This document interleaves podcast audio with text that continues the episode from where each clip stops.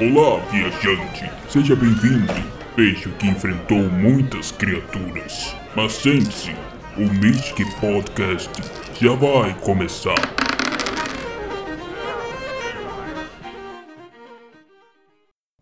Eu sou culpado. Culpado. É isso que quer ouvir? Admite que envenenou o rei? Não. Disso eu sou inocente. Eu sou culpado de um crime muito mais monstruoso. Eu sou culpado por ser um anão. Não está sendo julgado por ser um anão. Ah, estou sim. Eu tenho sido julgado por isso a minha vida inteira. Não tem nada a dizer em sua defesa? Nada além disso.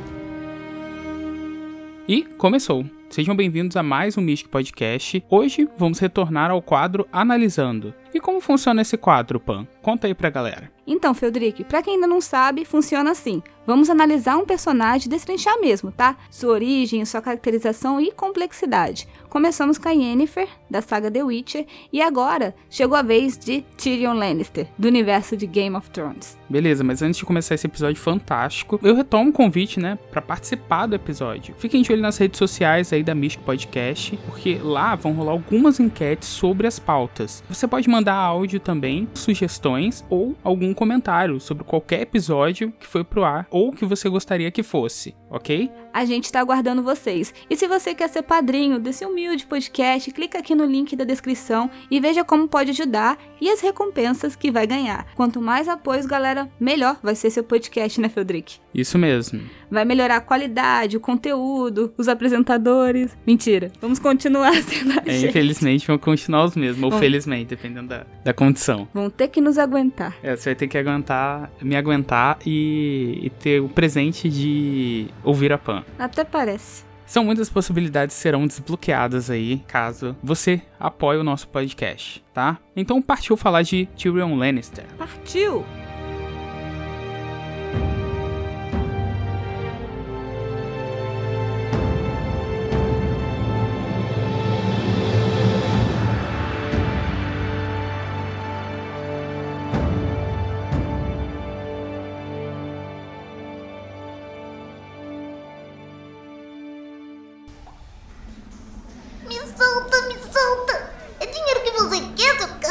Mercenário! Eu não quero seu dinheiro, Goblin tolo. Quero apenas saber o que é isto que carregas. Ah, tá falando meus cards! Se me soltar, eu posso arrumar pra você. Não tente me enrolar. Confia em mim, mano. Eu tenho contato lá na Mystic. Acesso antecipado aos lançamentos. Chega mais perto, que vou revelar o segredo. Prepare-se para conhecer The Legacy of Neverod. Cadastre-se no site e receba todas as novidades.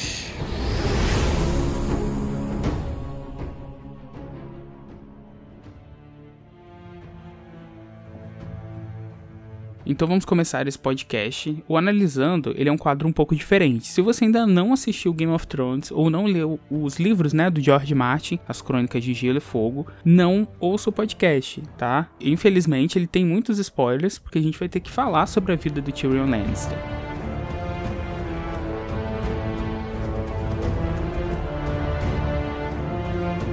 Agora vamos ao quem é o Tyrion Lannister. Isso. Tyrion Lannister é um dos personagens principais do universo de Game of Thrones. E ele foi interpretado pelo Peter Dinklage, que aparece na primeira cena do episódio 1 já, né?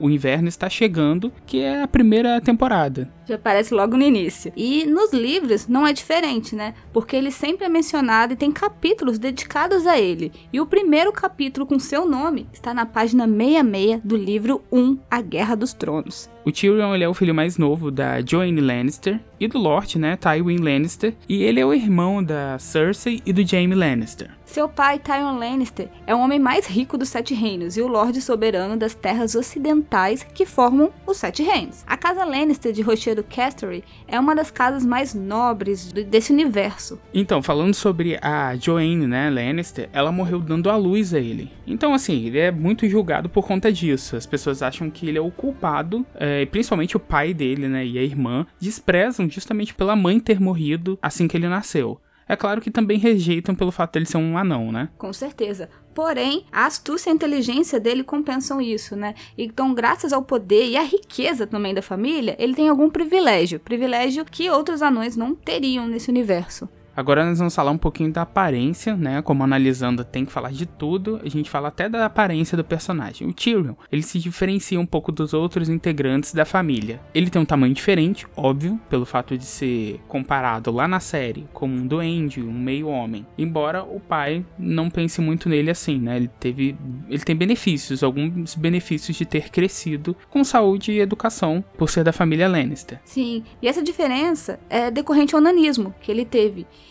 E para você ter uma ideia também, nos livros, quando a família real chega ao Winterfell, o James Cersei e o James são descritos como muito belos e com os cabelos dourados e olhos verdes esmeraldas. E aí que entra o Tyrion, né? Ele é um anão e tem uma cabeça muito grande, é des desproporcional ao resto do corpo mesmo. Ele também possui heterocromia. Que que, que é isso? Ele tem um olho escuro e um olho claro, e seus cabelos não são dourados, mas sim de um loiro quase branco. Por conta de sua aparência assustadora, ele é frequentemente chamado de doente, como o Feldrick mencionou aqui. Então dá para notar que tem muitas diferenças em relação ao Tyrion da série. Então, como você disse, na série, ele tem é, essas características são muito mais próximas do Jaime e da Cersei. Tem um loiro na tonalidade deles, os olhos do Tyrion são verdes, mas são bem diferentes dos livros, né? Porque ali eles são verdes e lá ele tem a diferença de um olho pro outro. Então, mais tarde, ele deixou a barba crescer e na Batalha da Água Negra, o Tyrion ganha uma cicatriz no, no rosto. A história do Tyrion não é tão diferente nos livros e na série, tirando a parte que ele perdeu parte do nariz na Batalha de Porto Real, e na série ele ficou apenas com uma cicatriz. Então essa é uma grande diferença assim no aspecto físico dele. E agora a gente vai falar um pouco do relacionamento conturbado com o pai. O Tyrion, obviamente, odeia o pai, assim na série como nos livros, e ele tem um ódio acentuado a partir dos seus 13 anos, né? Foi nessa época ali que o Tyrion conheceu a filha de um reparador de rodas, que era chamada de Tisha. Aparentemente, ela foi vítima de uma tentativa de estupro, e o irmão dele ajudou a espantar os agressores. O Tyrion acabou se apaixonando pela Tisha, e eles tiveram uma cerimônia ali e se tornaram marido e mulher. A questão é que o pai dele, ele falou que a mulher era uma prostituta. Então, o que, que ele fez? Ele ofereceu dinheiro para vários homens para ficar com ela. E o Tyrion teve que ver tudo aquilo, porque ele ficava chorando e olhando, mas ele acreditou mesmo que ela era uma prostituta. E no final, ela tinha tantas moedas de prata que começaram a escorrer das mãos dela, e Tyrion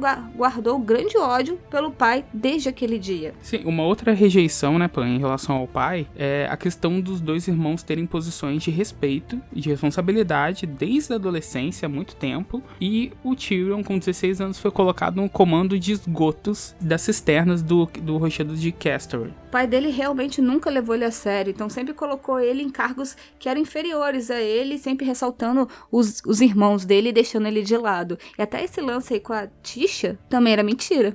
É, esse, essa questão do, dos esgotos, né, das cisternas, vem, vem a ser usado depois em Game of Thrones, né? Onde ele utiliza para poder invadir o castelo da sua família. Então agora é hora de falar do perfil psicológico, né, Pam? Isso. Tyrion, ele vem de um histórico de abuso emocional recorrente, como a gente falou aqui, né? Ele era odiado pelo pai, que o culpa pela morte da esposa durante o parto, e não se pode dizer que sua irmã seja a parente mais afetuosa, né, que alguém possa ter. Apesar disso, o Tyrion é muito educado, é perspicaz, calculista e muito sarcástico. Ele também tem afeição por prostitutas e bebidas. Ele também é um homem gentil que protegeria qualquer inocente dizendo que ama coisas quebradas. O Tyrion desenvolveu desde pequeno um gosto hábito por leitura. Ele até mesmo diz isso pro John nos primeiros episódios, que ele pode compensar o fato de lutar, porque ele não pode lutar realmente, e ele usa isso lendo e aprendendo cada vez mais sobre estratégias de guerra e estratégias políticas também. Ele tinha noção de que a cabeça dele era grande demais, mas ele preferia pensar que o tamanho seria por ter uma grande mente. E sentia inclusive um mórbido fascínio por dragões. Então, o Tyrion nem isso nem é, demonstra tanto na série, mas nos livros eu acho que é, é mais nítido isso, a questão dele amar dragões. Com certeza, ele gosta da, da mitologia, da antiga história dos Sete Reinos, e ele é, é bem estudioso nisso mesmo. Ele é bem esperto, bem inteligente. E como a estatura dele, né, impede de executar as funções que definem um homem entre os Lannister, que é guerrear, caçar, construir, etc. Então Tyrion encontra mesmo nessa atividade intelectual a diferença dele, o seu talento, né, assim que ele se aprimora. Isso se destaca na questão da batalha de Blackwater. Se ele não foi corajoso, ele mostrou que que poderia ser cativante ou um instinto de, de sobrevivência bastante apurado. Ou seja, ele é bem flexível, ele consegue se ajustar a situações ali para tirar algum proveito ou para tentar sobreviver, né, quando o dinheiro dele não basta. Quando ele recebeu o título de mão do rei, ele provou que era um administrador realmente habilidoso, né, um homem justo diferente da irmã. E o Tyrion ele está longe de ser visto como um homem que alcançou a redenção e que agora pode ser moldurado como exemplo de conduta. Ele não é um bom exemplo, mas ele é melhor que muitos lá, né, Fodrick? É, porque ele chegou até a assassinar o pai para atingir a irmã que ele tanto detesta, né? E ao lado da Daenerys, a face me menos cínica dele que a Flora, porque você ele fica mais contido, né? Ela tem dragões. É, mas eu acho que talvez não seja só pelos dragões. não, mas... eu sei sim pelo fato dele ser uma boa pessoa e ter amadurecido, né? E todo esse período de, de conflito entre os reinos.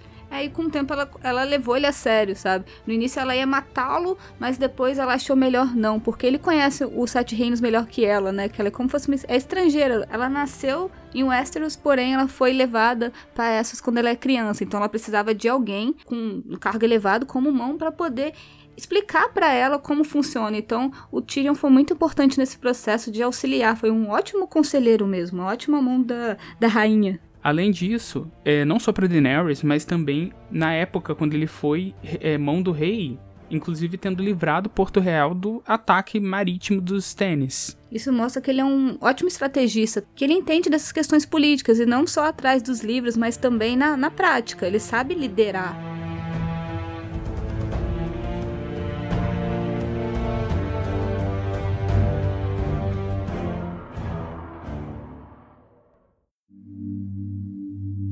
É, como é de praxe aqui no Analisando, nós temos uma pequena linha do tempo, um resumo de trajetória dos personagens. Então vamos começar a história do Tyrion, né? Começa lá na, com a Catelyn Stark, que o acusa de ter empurrado seu filho Bran do alto de uma torre. O crime que ele não cometeu ele foi prisioneiro, mas acaba sendo liberado quando o mercenário Bron vence o julgamento por combate no ninho da águia. É, uma coisa que marca também bastante é a volta, né, é, ao, a Porto Real, que ele ganha o título provisório de mão do rei, que no caso é do, do, do Joffrey, né? Ele era mão do rei do Joffrey, com que ele nunca se deu bem o Tyrion ele consegue defender a cidade do Stannis Baratheon, que como a gente disse ali em cima, né? E apesar disso, o seu pai retorna ao cargo logo depois de voltar do Porto Real. E o Tyrion se relaciona com a Shay, que a família não apoia porque ela é uma prostituta. Então, que não é Tisha, tá? Porque a Tisha não era. Então Tyrion é obrigado a se casar com a Sansa Stark como forma de mantê-la sob controle da casa Lannister. E a Shay vira uma criada da casa e, e confidente da Sansa. Apesar de não serem apaixonados um pelo outro, a Sansa e o Tyrion acabam criando aos poucos uma amizade. Ele tem muito respeito pela Sansa e ele demonstra isso. E logo depois disso, né, também é um marco importante é quando o Joffrey, o rei Joffrey, na época, foi assassinado e a culpa recaiu sobre o casal, sobre a Sansa e o, o Tyrion. A Sansa acaba fugindo, né, da cidade e o Tyrion fica para o julgamento. E logo após a Shay, né, ter dado um depoimento que o Tyrion era culpado, ele avisa o tribunal de que deseja se entregar. Depois ele pede um julgamento por combate. Mas o crime que ele confessa é dizendo que ele, ele é culpado por ser anão. Então tudo que é ruim joga a culpa nele porque ele é um anão, não por ele ter matado. E aí as pessoas riem desse negócio, mas é uma cena bem épica mesmo, que ele que ele se expõe mesmo psicologicamente tudo o que ele sente e o preconceito que ele sofre. Eles não têm prova, mas mesmo assim dizem que é ele. Logo em seguida a gente tem uma outra cena muito importante, um marco, é que o Oberyn Martell, ele se oferece para lutar pelo Tyrion. Porque o Tyrion não vai lutar, né? Ele é pequenininho. e não tem habilidades de luta. Uma cena depois dessa, né? E é uma cena muito importante também. Quem vai se voluntariar para lutar pelo Tyrion é o Oberyn Martell, que desejava se vingar do Gregor Clegane, é um, que era um soldado da coroa. É, a O luta, cão. o cão, né? Pra quem não lembra, é o cão. E a luta começa a favor do Oberyn, e que tudo indica, assim, que o Tyrion ia realmente ganhar o, o julgamento. Mas o Oberyn começa a brincar com o oponente, que na reviravolta agoniante, o Gregor vence a luta. E condenado à morte, o Tyrion consegue fugir da cela com a ajuda do irmão Jaime. O Jaime sempre ajudou o, o Tyrion da maneira dele, ao contrário da irmã que nunca fez nada por ele. E o Varys também ajudou nessa, nessa fuga, né? E antes de abandonar a cidade, ele descobre que seu pai está tendo um caso com a Shay e acaba assassinando os dois no final da quarta temporada. E aí, logo depois, durante a fuga, né, o Varys tenta convencer o Tyrion de conhecer a Daenerys para que ela possa ajudá-lo no objetivo de restaurar a casa dos Targaryen ao Trono de Ferro. Ele concorda, mas é sequestrado pelo Joran, que também decide levá-lo a Daenerys como forma de receber o seu perdão. Então ficou ali uma, um joguinho de quem vai chegar na Daenerys primeiro. E a Daenerys inicialmente defende a execução do Tyrion, né, como vingança contra os Lannister por trair sua família. Mas Tyrion ressalta que ele matou sua mãe no parto e atirou em seu pai no coração antes de fugir. Então a Daenerys pensou, então pode ser um aliado, né? É, o Tyrion e a Daenerys eles ficam mais próximos, a perceberem, né, que ambos tinham os pais cruéis. A Daenerys tinha os pais que, que eram absurdos e o Tyrion logo depois foi abusado pelo, pelo pai. É, surge uma amizade entre os dois, né? O Tyrion se torna a mão do rei da rainha Daenerys para ajudá-la, né, a se tornar uma monarca, uma melhor monarca dos Sete Reinos. E ele nunca abandona o seu lado de negociar. E quando descobre a ameaça dos White Walkers, os caminhantes brancos, então ele decide negociar com os irmãos para tentar, né, lutar contra os mortos. Que não foi tão legal retratado, mas vou me abster do- dos comentários aqui. É, a questão é que a Daenerys até apoiou o fato de, de buscar ajuda, mas a Cersei acabou fugindo da palavra dela. Como sempre. A história estava boa e na série acabaram fazendo com que o Tyrion, né, de repente tomasse decisões absurdas e eh, nós não vamos contar exatamente o final, porque essa trajetória toda que a gente citou até agora foi a trajetória básica do Tyrion, né? É, mas não como se desenvolveu o final e o que aconteceu com o Tyrion. Então, se você quer saber mais sobre o que aconteceu com Tyrion, eu acho que o ideal é assistir a série e assistir o final, né? Por mais que ele seja ruim, na minha opinião. Ou esperar pelo sexto livro. Também. Que- não, melhor não, né? Senão a pessoa. É, vai demorar alguns séculos, hein? Pô.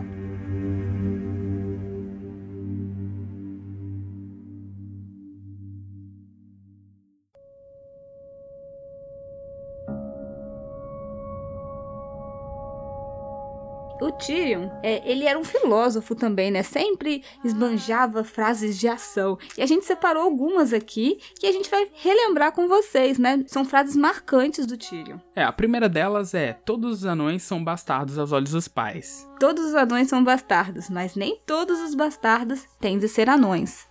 Praticamente todo o diálogo que ele fala pro, pro Jon, né? Pro Jon Snow. A única coisa mais lamentável do que um anão sem nariz é um anão sem nariz que não tem ouro. É, ressaltando o privilégio dele ter nascido numa família rica, né? Só preciso da metade da minha inteligência para competir com você. Minha mente é minha arma. Meu irmão tem a sua espada, o rei Robert, o seu martelo de guerra, e eu tenho a mente. E uma mente necessita de livros da mesma forma que uma espada necessita de uma pedra de amolar para se manter afiada. Essa é clássica. Quando arranca a língua de um homem, não está provando que ele é mentiroso, mas apenas dizendo ao mundo que teme o que ele possa dizer. Essa é forte, hein? Oh, Nunca se esqueça de quem é, porque é certo que o mundo não se esquecerá. Faça disso sua força, assim não poderá ser nunca a sua fraqueza. Arme-se com essa lembrança. E ela nunca poderá ser usada para magoá-lo. E a última que separamos aqui é: Os reis estão caindo como folhas neste outono. E essas frases a gente extraiu do livro A Filosofia de Tyrion Lannister. É um livro pequenininho, mas repleto de frases. É bem legal mesmo. Quem não conhece, vai lá conhecer. Vamos às recomendações finais aqui, não é? Então, o livro A Guerra dos Tronos e a Filosofia é um livro muito interessante. A gente discute aí os padrões estabelecidos dentro da literatura do George Martin, juntamente com a filosofia em si, né? E o episódio 3 do Mystic Podcast, que é nós falamos aqui sobre George Martin e Game of Thrones. Então, pô, já falamos muito sobre o Tyrion, que é um personagem muito interessante, muito inteligente, importante para a trama de Game of Thrones. Agora precisamos saber qual é o nosso próximo tema.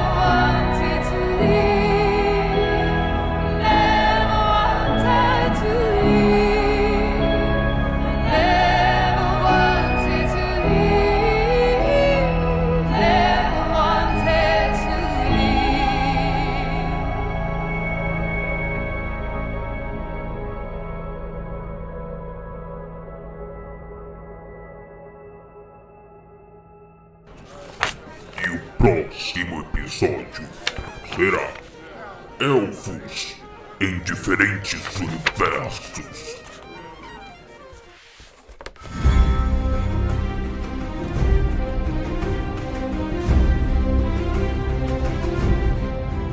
Já com o próximo tema, muito obrigado por você que ouviu até agora. Lembrando, procure-nos nas redes sociais, Mystic Podcast, e vote também nas nossas enquetes. Quando a gente abrir alguma pergunta no nosso Instagram ou no Facebook, no grupo Mystic Podcast RPGs e Fantasia, você pode votar e quem sabe aí o, tema escolhido não venha para o nosso podcast. Muito obrigado a todas as pessoas que mandaram mensagens pra gente, inclusive Caio Moraes lá no Cashbox, que disse: Parabéns pelo episódio, é curto, mas bastante rico em conteúdo. Muito obrigado, Caio Moraes. E se vocês quiserem mandar outras mensagens, vocês podem, podem mandar até mesmo pelo Instagram, né? Pelo direct, ou colocar lá no grupo alguma mensagem que você queira mandar e a gente lê aqui. Até no próprio Anchor, tem como você até mandar uma mensagem de voz pra gente. Então vocês podem ir lá fazer seu comentário, sua sugestão, que vai aparecer aqui também. E eu também vou mandar um abraço aqui pro Léo Rodrigues, lá do podcast Rolando Histórias que ele deu uma sugestão pra gente pelo, pelo Instagram sobre um episódio interessante. Talvez eu tenha entendido mal, mas eu acho que é sobre mundos abertos. É, mundo sandbox, ou seja, grandes universos aí para se explorar. Eu achei bem interessante a ideia, quem sabe a gente não usa como um tema. Uma ótima ideia, valeu, Léo. Bom, gente, muito obrigado por ouvirem até aqui. Muito obrigado, Pan. Obrigado, Feldrick. E até o próximo episódio. Até lá. Tchau.